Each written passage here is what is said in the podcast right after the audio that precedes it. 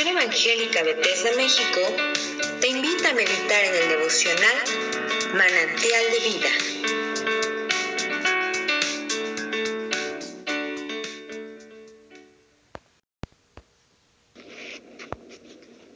Saludos hermanos, es un gusto compartir este día con ustedes. Les habla Ángel Monroy y vamos a comenzar con el libro del profeta Jonás, capítulo 1.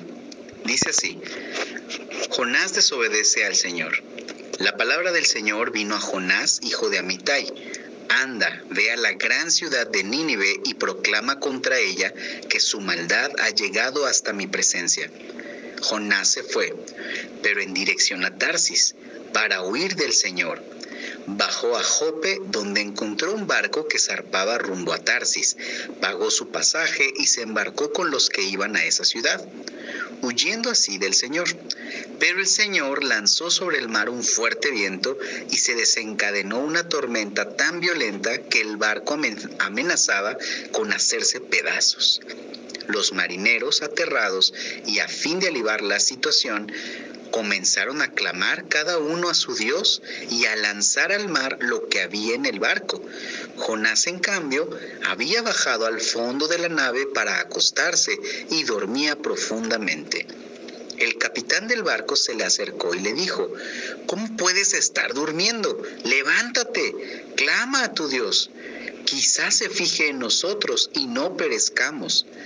Los marineros, por su parte, se dijeron unos a otros, vamos, echemos suertes para averiguar quién tiene la culpa de que nos haya venido este desastre. Así lo hicieron, y la suerte recayó en Jonás. Entonces le preguntaron, dinos ahora, ¿quién tiene la culpa de que nos haya venido este desastre? ¿A qué te dedicas? ¿De dónde vienes? ¿Cuál es tu país? ¿A qué pueblo perteneces? Soy hebreo y temo al Señor, Dios del cielo, que hizo el mar y la tierra firme, les respondió. Al oír esto, los marineros se aterraron aún más, y como sabían que Jonás huía del Señor, pues él mismo se lo había contado, le dijeron, ¿qué es lo que has hecho? Pero el mar se iba enfureciendo más y más, así que le preguntaron, ¿qué vamos a hacer contigo para que el mar deje de azotarnos? Tómenme y láncenme al mar, y el mar dejará de azotarlos. Les respondió, yo sé bien que por mi culpa se ha desatado sobre ustedes esta terrible tormenta. Sin embargo, en un intento por regresar a tierra firme, los marineros se pusieron a remar con todas sus fuerzas, pero como el mar se enfurecía más y más contra ellos, no lo consiguieron. Entonces clamaron al Señor, Oh Señor, tú haces lo que quieres. No nos hagas perecer por quitarle la vida a este hombre, ni nos hagas responsables de la muerte de un inocente. Así que tomaron a Jonás y lo lanzaron al agua, y la furia del mar se aplacó.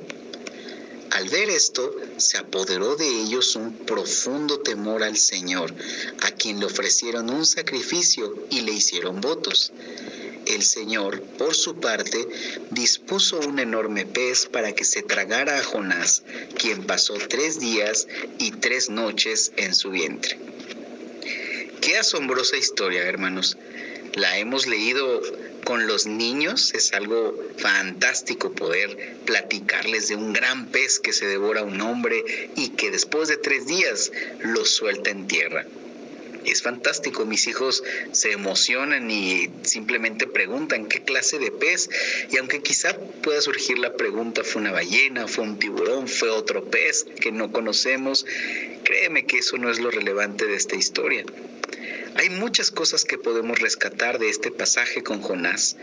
Número uno, que Jonás tenía una indicación directa de parte de Dios y él en su valentía decidió hacer totalmente lo opuesto.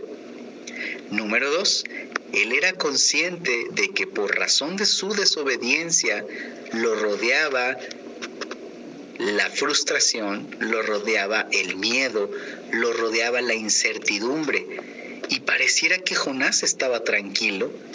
No sé con qué intención leer este pasaje, pero no habla como alguien perturbado, habla como alguien tranquilo que dice, pues sí, yo soy la razón de esto, ¿no?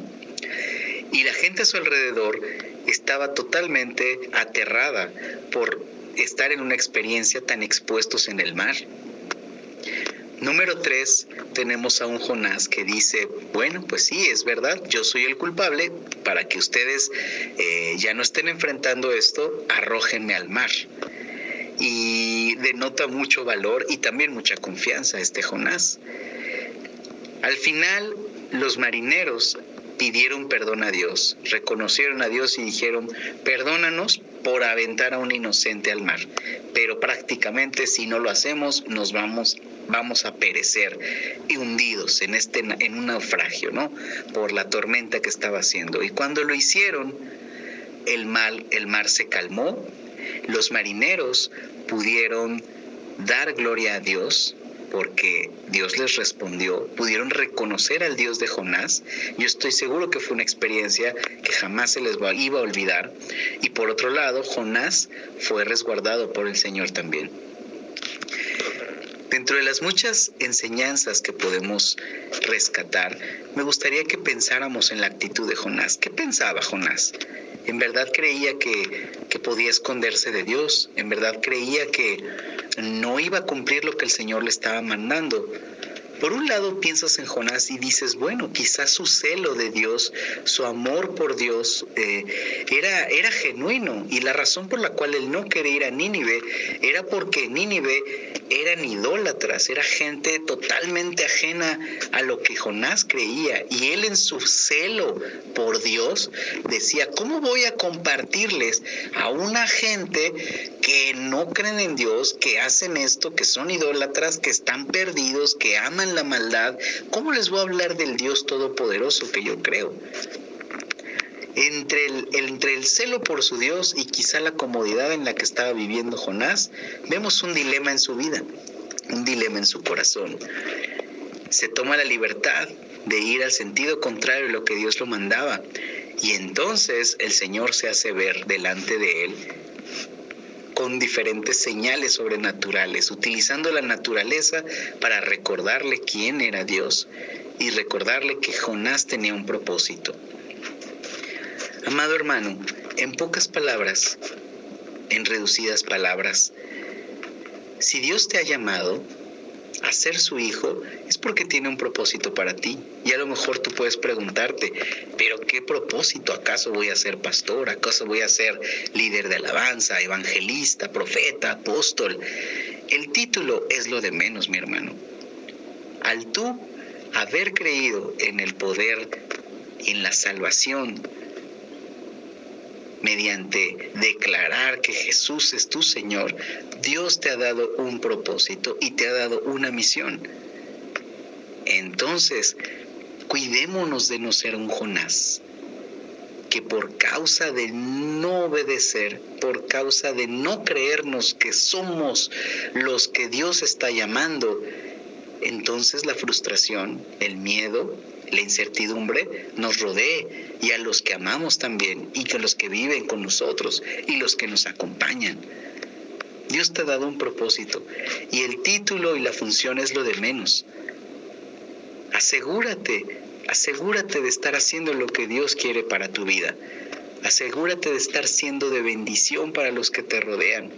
Asegúrate de buscar al Señor y estar dispuesto a escuchar su voz. Asegúrate de estar a cuentas con Dios.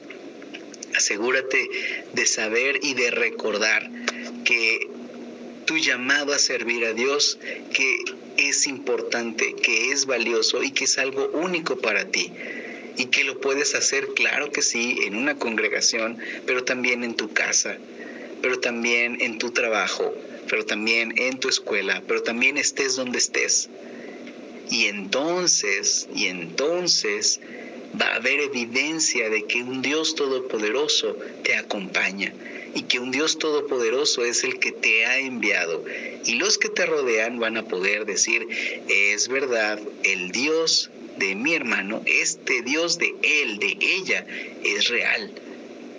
Es real y es verdad. Pero la evidencia, amado hermano, es tu obediencia. La evidencia es tu disposición. La obediencia es tus ganas de querer ser moldeado por el Señor, de dejarte moldear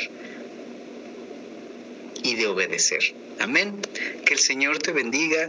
Esta historia es fascinante, es una historia que vale mucho la pena leer, compartir y claro que surgen dudas y qué bueno, porque las dudas nos llevan a buscar respuestas. Que el Señor te bendiga. Si esta devocional ha sido de bendición para tu vida, compártelo con otros. Y síguenos en nuestras redes sociales como Misión Evangélica Bethesda México.